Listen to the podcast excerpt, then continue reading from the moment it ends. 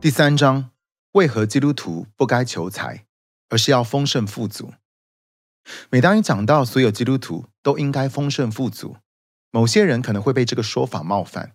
好一点的会说我自大骄傲，难听一点的会说我这么说实在是无知过分误导人。然而这个说法却永远都绝对是千真万确的。但在你决定要跳船，好，赶紧游回那座安全的熟悉小岛前，请容我先澄清一下，我不是在说每个基督徒都应该要成为有钱人，因为有钱跟丰盛富足完全是两码子事。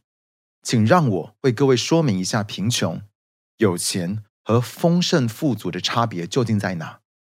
听完后再决定，看看你是否同意我的观点。我发现要想解释。这几个彼此非常不同的主题，最容易的方法，大概就是把两个完全相反的概念放在一起，相互对照。很特别的是，当我们同时去看截然不同的描述时，真理不光是会越看越明，还会有实际量化的数据可以看。事实上，在箴言书里就可以发现，世界上最有智慧的所罗门王，总是会用两个相对且带有张力的真理。来显明出他永恒的智慧。下列几个例子是出于他的文笔：不义之财毫无益处，唯有公义能救人脱离死亡。夏天聚练的是智慧之子，收割时沉睡的是宜修之子。心中智慧的必受命令，口里愚妄的必致倾倒。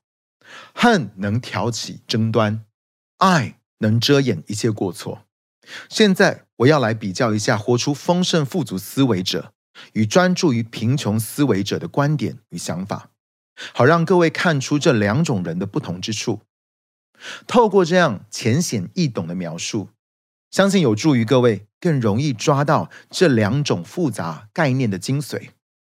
第一个，贫穷的思维总是只想到今天，但是丰盛富足思维会为后代预备。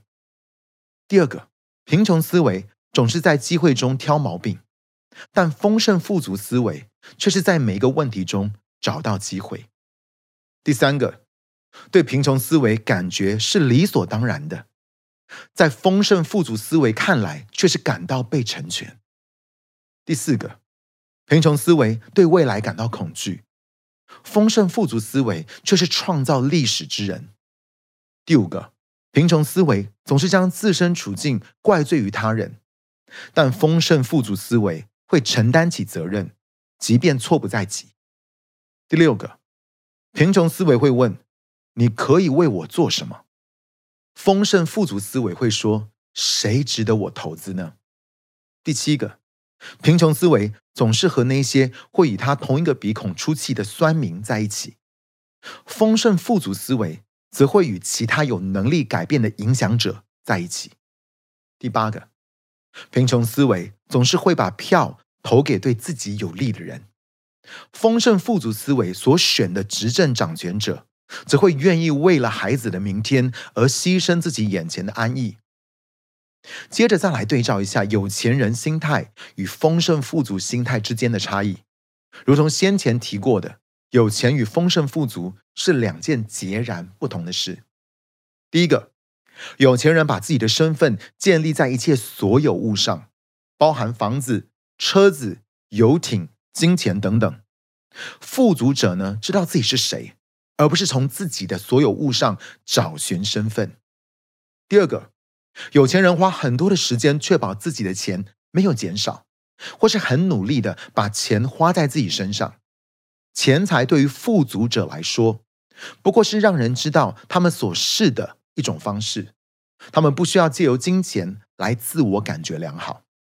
第三个，有钱人是为钱工作，富足者则是让钱来为他们效力。第四个，有钱人总是一天到晚想着自己的资产，富足者则是梦想着要留下产业。第五个，有钱人是施舍给人。富足者是投资在他人身上，并期待能够在对方的身上看到必然的回报。